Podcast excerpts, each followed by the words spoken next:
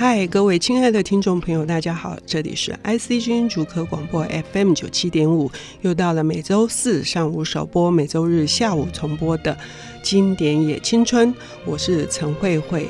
孤独人总是会呃想要寻求一个安全的庇护，这个庇护呃有的时候是一个可信赖的人，可是呃有时候又是自己的一个。或是安乐窝，或者是即使它是一个呃微小的、阴暗的，甚至是肮脏的角落都无妨。呃，那个是让这个孤独的人，他可以感到呃所有的内在的一些呃能量，或者是他心里面的想法，会感受到。呃，一种更加的安定，甚至是会因此而更加的退缩。在现代的社会当中，也许外界的挑战或者是各式各样的一个处境，都会让我们很想，那我们就回去吧，回去我们自己的那个内在。但是那里到底有什么？呃，今天我们邀请到的这个领读人，呃，是台湾非常重要的一个出版人，他创办了樱桃园文化，大量的引介俄罗斯文学，他同时也是一个文笔非常好的译者。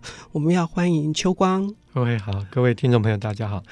因为现代人一直要处理的是孤寂，然后是。疏离，然后是人与人之间的冷漠这个课题，呃，我们很想要得到一个真正的灵魂上的共通，可是很难。而你今天要带来的这本书，是在一百五十年前就已经把。这个状态，它揭露的很清楚，而且它影响了那么多的人，可以跟我们讲一下这本书。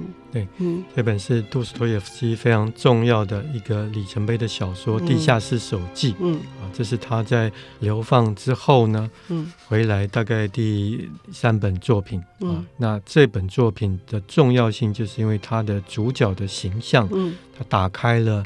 后面的几个重要的长篇小说的一个序幕，嗯，塑造出一个人物，这个人物是孤独的地下室人，嗯，他一样没有名字，嗯。啊，跟之前作品《白夜》的里面的梦想者也是一样。嗯，那我们如果仔细来读过这些小说，就会发现啊，原来地下室人就是梦想者。嗯，他是一个进化版的梦想者。嗯嗯，嗯啊，他越来越钻入自己想象的牛角尖里面，嗯，嗯嗯然后把自己封闭在内心的地下室。嗯、他不是真的住在地下室，嗯，嗯啊，而是内心的地下室里。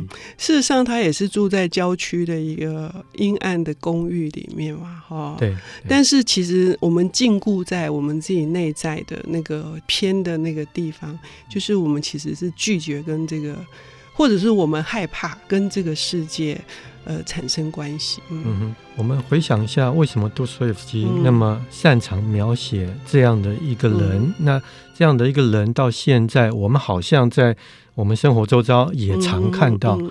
就是因为呃，杜斯妥也夫斯基面对的问题就是工业革命，嗯，他是第一波工业革命的受益者，嗯、也是受害者，嗯，嗯，那我们现在可能工业革命到了第三波、第四波，嗯、速度越来越快了，嗯，啊，火车越来越快了。那速度加快了，人是不是能够更快达到幸福呢？嗯，这是一个非常严重的问题。嗯，那杜索耶夫斯基在那个时候就发现了这个问题。嗯，人以前要满足自己成为一个幸福的人，嗯，在那个时代，十九世纪早期是要得到一种心灵上的平静。嗯，那工业革命之后，一八五零年到达一个高峰。之后，慢慢的物质越来越复制，越来越容易了。嗯，交通啊，人就以为能够达到物质的满足，就能够是达到幸福了。嗯，啊，幸福可以用钱买到了。嗯，你看现在大家用手机用的这么快乐，啊，都以为自己是一个幸福的人，嗯，或者是一个小确幸的人。嗯。大家要去思考一下，杜斯也夫斯基在当初就想到了这些问题。他在想的就是我们要去认识自己，认清这个现实，不然你会被这整个时代的洪流给扫到这个河水里面去，嗯，你会不知道自己为什么而生活啊，所以。这样的一个人物，不是描写一百多年前的人，嗯、而是描写你跟我，我们同样面临这样的一个问题。嗯嗯、对，这是一个普遍性的问题，是一个共通的难题。嗯、就是不管一个什么样的情况之下，我们因为进步而带来的许多的方便便利性，可是也因此而有了各式各样的规范。然后这些规范呐，或者是礼节啦，或者是社会的成规，其实是一直在禁锢着我们的。然后这里也牵扯到说，那何谓是自由？哈、嗯，就是我在读我年轻的时候，当然读《地下室手记》都只读到一些漂亮的话，就是像呃，我是一个嘛，那他们是全部嘛，所以我是个反抗者嘛，我要反抗这个所有的这些道貌岸然的。嗯、对对，就是可以用一个人的自尊心、嗯、这个杠杆扛起全世界，他可以自己就当拿破仑一样。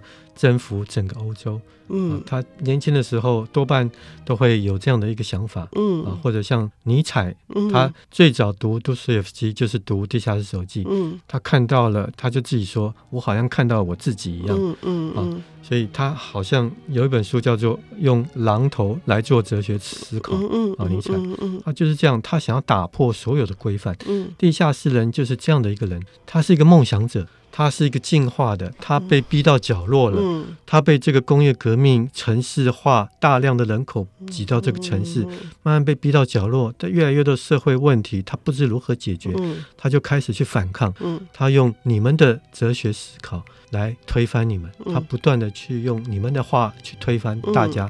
那个时候啊、呃，非常流行的一些思考啊，比如说。康德的哲学，嗯、啊，美与崇高，美与崇高啊，他就把这拿来当做一个避风港，嗯，嗯。啊，比如说地下室人不喜欢俄尔德斯，俄尔德斯啊，为什么？俄尔德斯是铁律啊，对，那为什么你不喜欢？他，他不喜欢数学，不喜欢科学，对，他说我承认俄尔德 斯很漂亮。但是我更喜欢二二得五。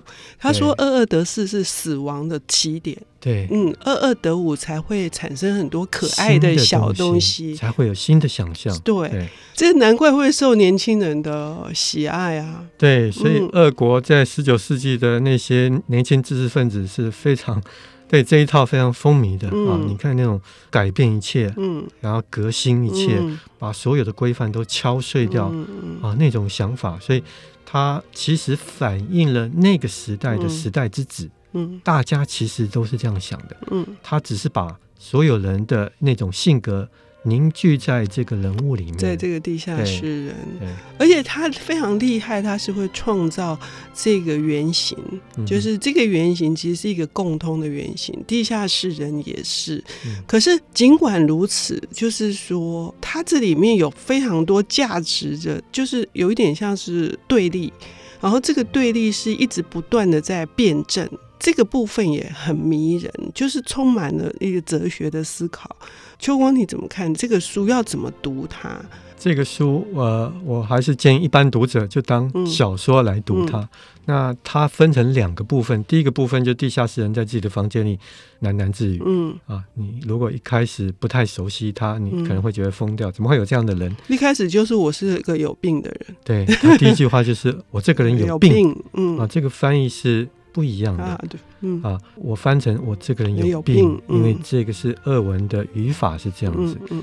那跟我是一个有病的人，嗯、这个语气上是不一样的，为什么？因为他在说我这个人有病，然后下面有六个点，三节号，嗯、这个时候呢，他会左右看一下，嗯、看看大家对他的反应呢、啊，嗯，这是一个多索耶夫斯基语言上的一个特点，嗯啊，你从他的这种口语化的这种。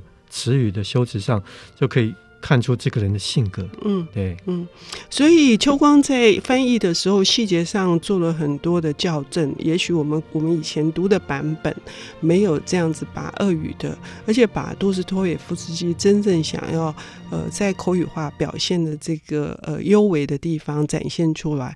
可是接下来我们要休息一下，我们要听说除了读他的这个喃喃自语，另外我们还有一个什么样子的用小说的方式来看待这本书。等一下。回来。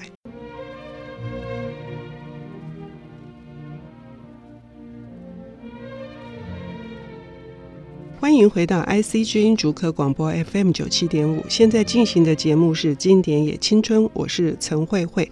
我们今天邀请到的领读人是樱桃园文化的总编辑，同时也是知名的译者。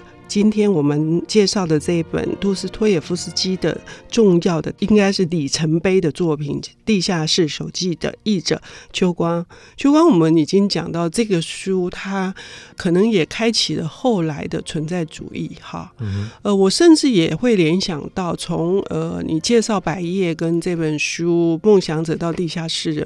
我很自然的就是联想到过于喧嚣的孤独啊，那一位跳拉巴，嗯，对，就是这是读书的乐趣，就是说我们会，如果我们。一本书连接的一本书，我们就是等于透过一个灵魂去理解另外一个灵魂，甚至最后去理解我们自己。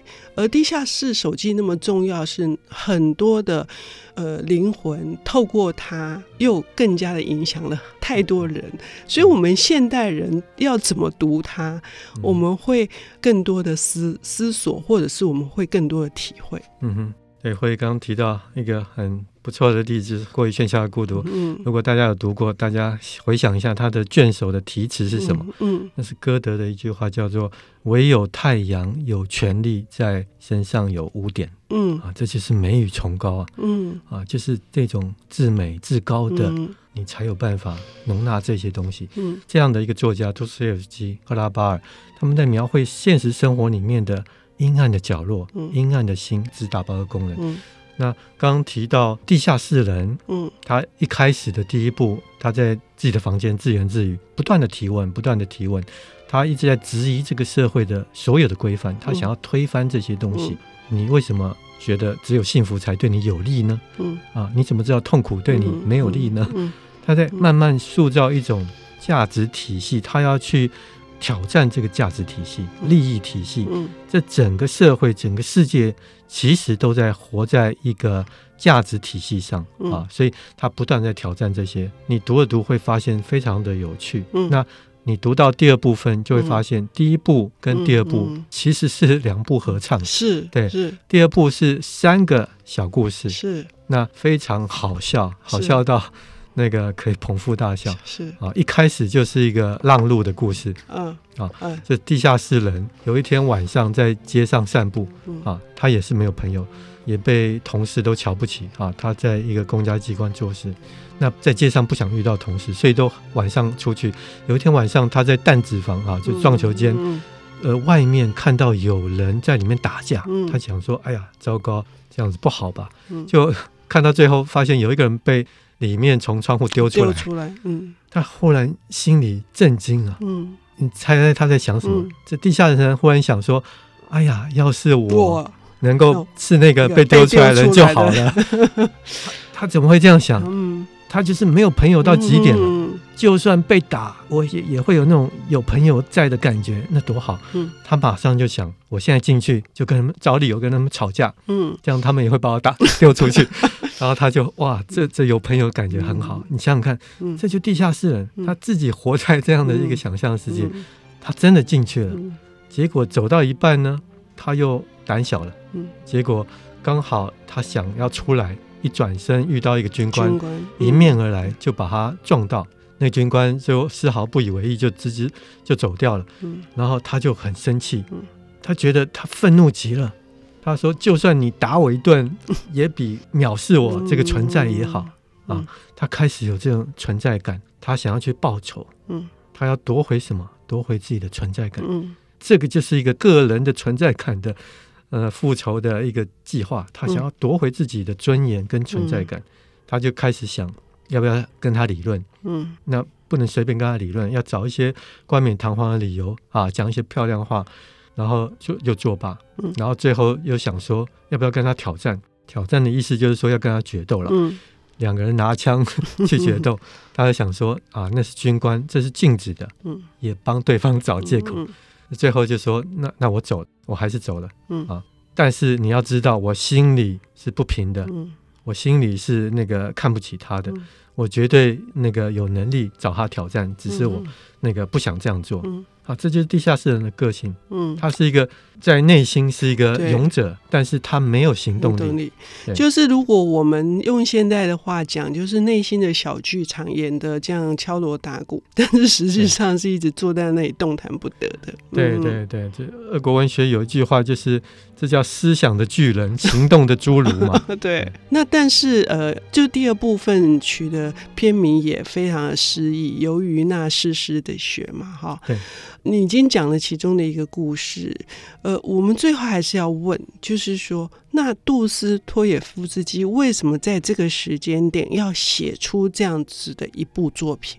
他其实是在看待生活的变化，嗯嗯、看待人在这个生活里面。他为什么活得这么糟糕？嗯，啊，他心里在想什么？嗯，他要如何去改变这个社会？嗯，他觉得不是用一套乌托邦社会主义，嗯，放在这个社会，大家就会按部就班进去了。嗯，而是他觉得要改造人心。嗯，人心要怎么想？他首先要去了解人。所以你看他的小说，他非常多的心理分析。嗯，就是因为他在生活里，他要去看人。嗯，他在二十几岁的时候，就是参加。那些读书会啊，乌托邦社会主义，傅立叶，法国的那些哲学家哈，但是他觉得他坐了十年那个西伯利亚的列车回来之后呢，他发现那一套制度其实没有办法挽救这个社会，至少挽救俄国的社会。他觉得必须要从人心改革开始啊，所以他开始写的这些小说，基本上就从这个角度来描写，他要怎么样去启发。人去思考你这个人活的意义，你存在的意义，你要如何过生活，你跟群体要如何去应对进退？那他往往是用一个恶的人呢，嗯，就是喜欢作恶的人当做主角，他用这个恶的人来凸显他最后要表彰的一个善的企图。对，所以其实我们看到他小说最后都会感到。